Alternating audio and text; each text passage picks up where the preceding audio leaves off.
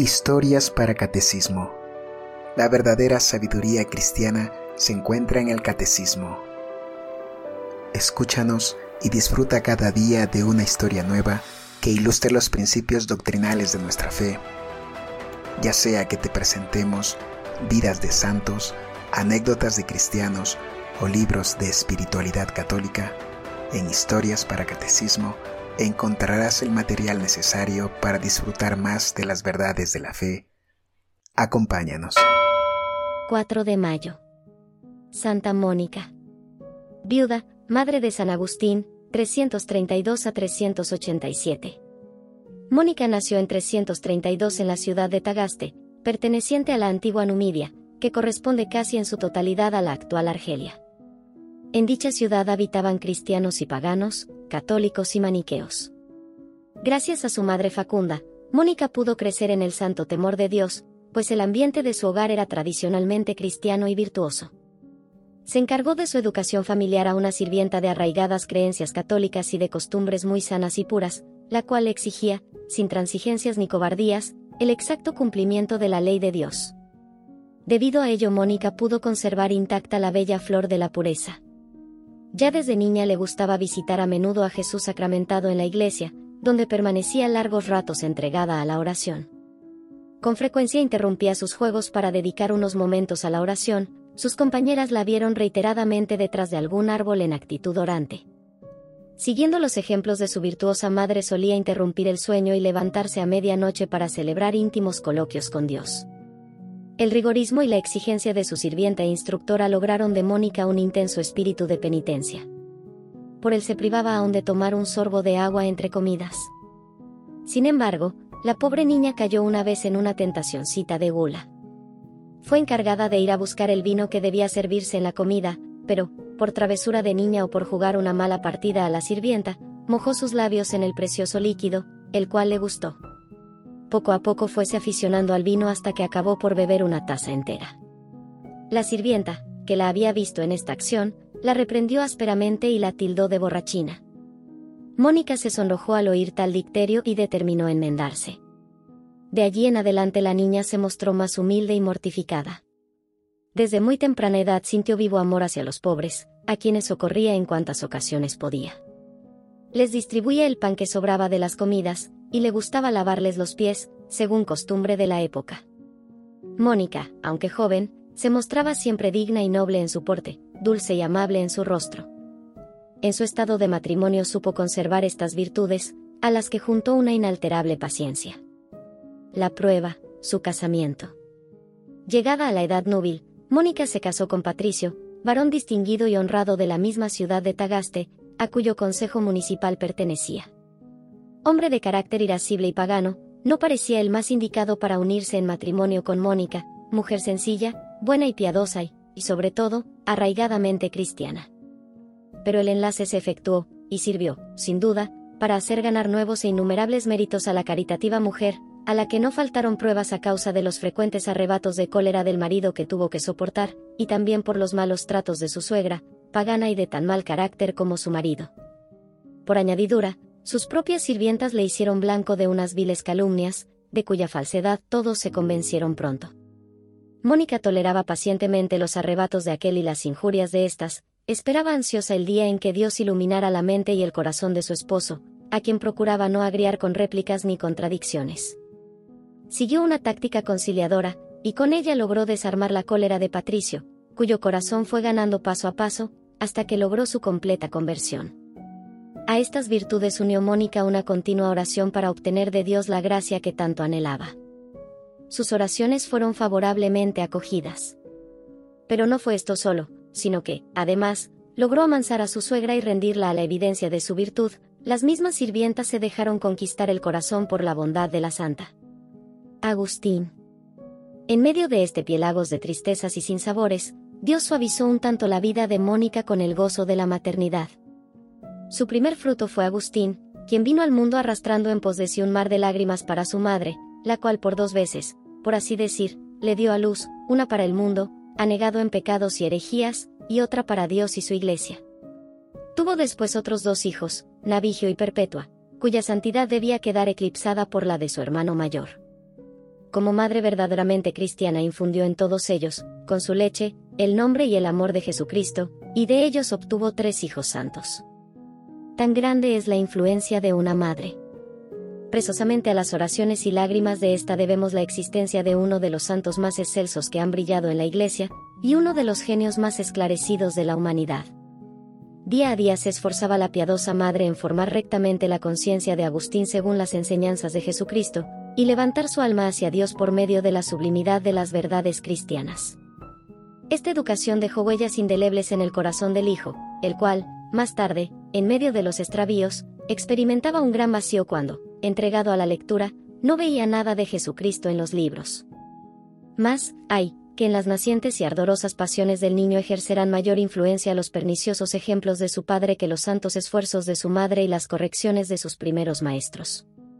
Dios había dotado a Agustín de un corazón apasionado y de una inteligencia extraordinaria. Patricio cifraba en él las más halagüeñas esperanzas, y soñaba únicamente en la gloria que el talento y el saber de su hijo le proporcionarían ante los hombres. Determinó, pues, que su hijo saliese de los estrechos horizontes de Tagaste y se trasladase a Madaura, ciudad romana, también de África, donde hallaría más hábiles maestros. No es para comprender la pena que sentiría el corazón de Mónica en esta primera salida, ni las preocupaciones y temores que amontonaría en su mente. Los nuevos maestros de Agustín eran paganos.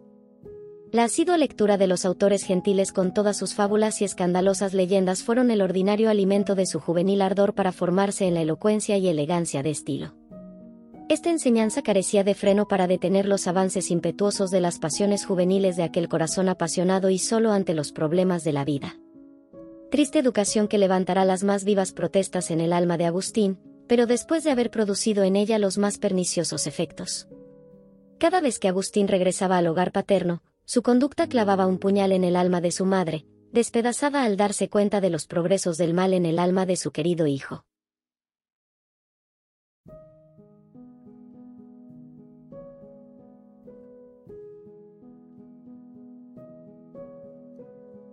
Cristiana muerte de Patricio.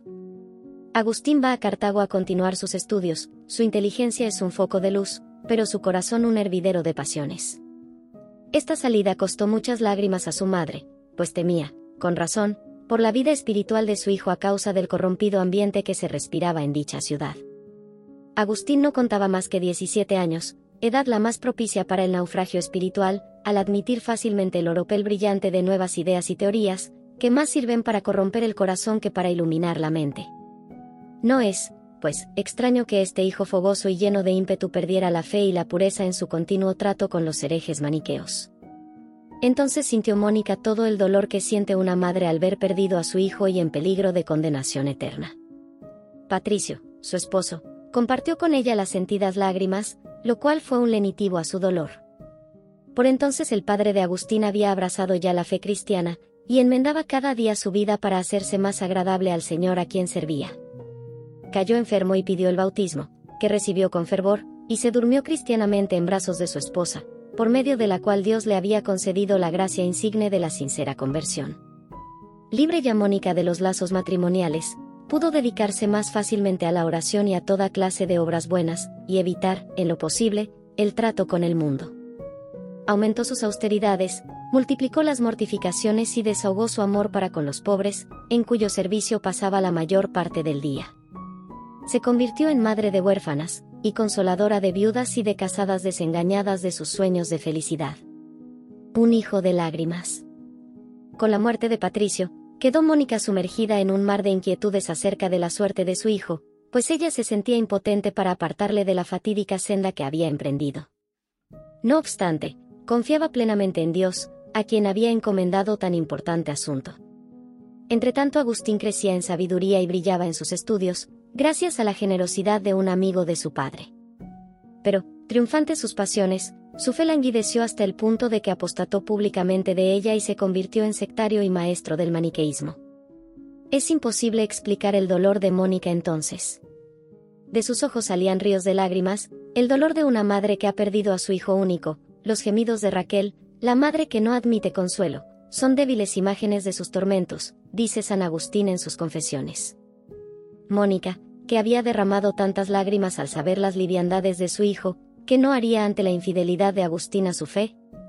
Cuando en vacaciones volvió a la casa paterna, a la primera palabra que profiere en alabanza del maniqueísmo, esta fervorosísima cristiana se yergue enérgica e imponente, y, deshecha en un mar de lágrimas, exclama, No, jamás seré la madre de un maniqueo. Y despidió a su hijo de casa. Ante la majestuosa indignación de la madre, Agustín bajó la cabeza y salió silenciosamente, pues aun en sus mismos extravíos, jamás dejó de querer a su madre, y nunca tuvo con ella la menor insolencia. Fuese a pedir hospitalidad a su protector romaniano, sin perder la confianza de que su madre le recibiría nuevamente. Mónica, deshecha en lágrimas y casi sin sentido, quedó sumida en un mar de penas, pero Dios vino a consolarla con un sueño que presagiaba la ansiada conversión de su hijo.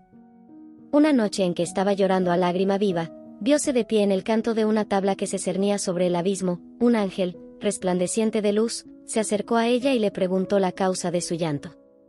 Lloro, respondió, la pérdida de mi hijo. No llores ya, repuso el ángel, tranquilízate, tu hijo está contigo y en seguridad. Entonces, volviéndose vio, en efecto, a su hijo de pie sobre la misma tabla. Con esto, el Señor le dio a entender que su hijo vendría a creer lo que ella creía y a recibir la fe que ella profesaba. Consolada por esta visión, Mónica comunicó el suceso a su hijo, que aún estaba lejos de convertirse. Mira, madre. Le dijo. Ya ves cómo hasta el cielo se pone de mi lado cuando te promete que algún día no lejano participarás de mi doctrina. De ningún modo, hijo mío, le respondió con entereza, no se me ha dicho, tú estás donde está él, sino, él está donde tú estás. Esta luminosa respuesta impresionó al joven más profundamente que el relato de la visión. Desde este momento, Mónica se dirigió a los hombres más eminentes en doctrina y les instó encarecidamente a que entrasen en relaciones con su hijo para volverle a la fe católica. Pero estaba todavía demasiado imbuido de los nuevos errores, para escucharlos sin prevención como su madre rogase a un santo obispo que trabajase en convencer a su hijo, recibió esta respuesta, vete en paz, es imposible que perezca el hijo que tantas lágrimas te ha costado.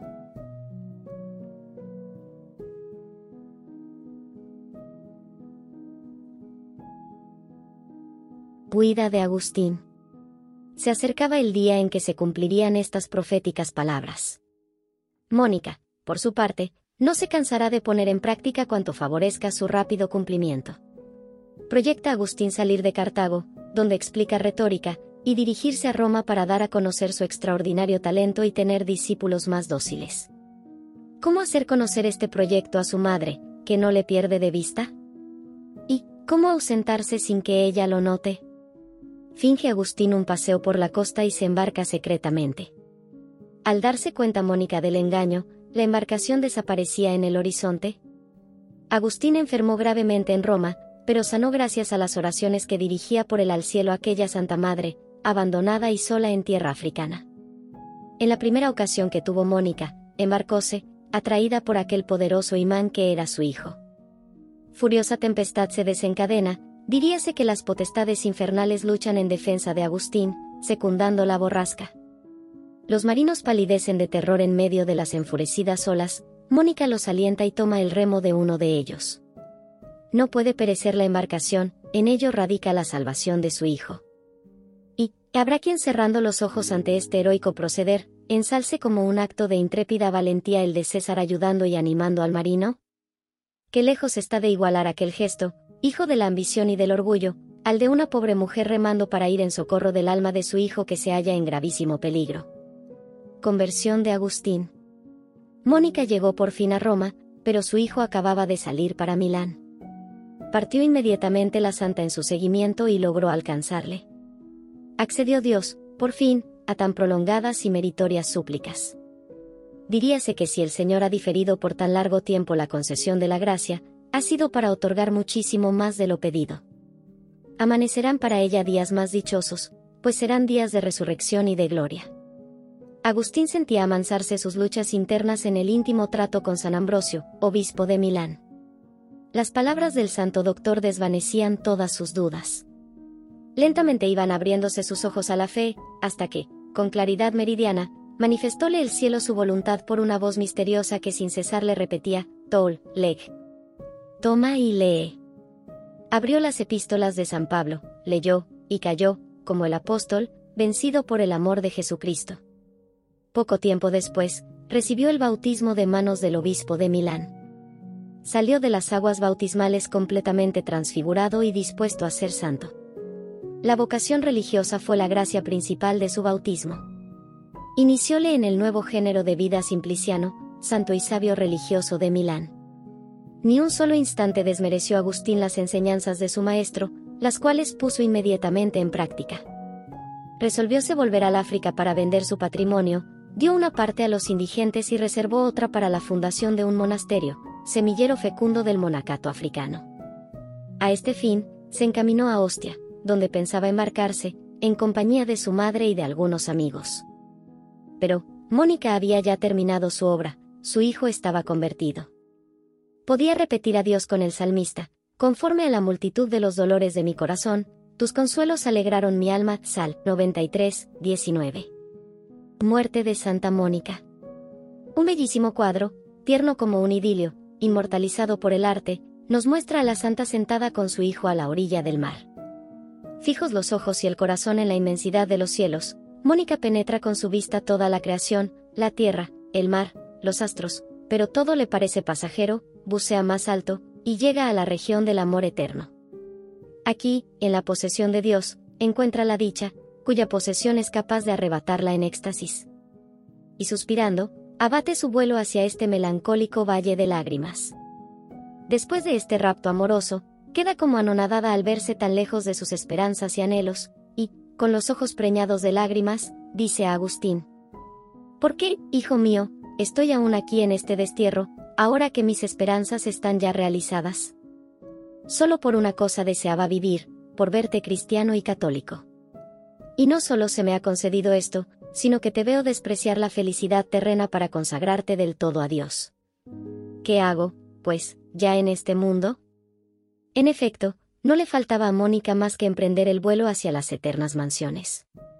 En otra ocasión, aprovechando la ausencia de Agustín, habló con gran ardor del desprecio de la vida presente y de la dicha de morir para unirse con Dios. Y como Alipio, Navigio y otros amigos de Agustín le preguntasen si no tendría cierta aprensión en morir lejos de la patria, les respondió, nunca se está lejos de Dios, y no hay que temer que el día del juicio tenga dificultad en reunir mis cenizas y resucitarme de entre los muertos. Era esta una altísima gracia del cielo, pues hasta entonces había deseado ardientemente, como asegura Agustín, ser enterrada en su país natal al lado de Patricio, en el sepulcro que ella misma se había construido. Cinco días después, presa de violentísima fiebre, presintió su próximo fin y, con el nombre de Dios en los labios, entregó su alma al Creador el día 4 de mayo del año 387. Mónica había vivido 55 años.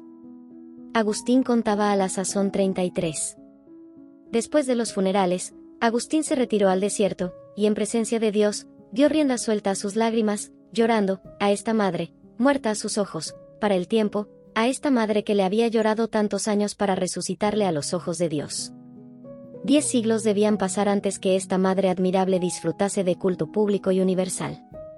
No se puede alegar que fuese desconocida, porque se halla su acabado retrato en las confesiones de su hijo. Sus restos descansaban en Ostia, en un sarcófago de mármol, debido a la piedad de Agustín, sin ser, no obstante, objeto de culto especial, aunque ya en diversos lugares se la honraba como santa desde el siglo XII. Intervino por fin el sumo pontificado, en la persona de Martín V. En virtud de su bula del 27 de abril de 1430, los restos de Santa Mónica fueron trasladados de Ostia a Roma. Durante la procesión, una madre obtuvo, al acercarse las santas reliquias, la curación de su hijo enfermo. Actualmente descansan en Roma, en la iglesia de San Agustín, bajo la custodia de los ermitaños de San Agustín, y son venerados por los peregrinos del mundo entero.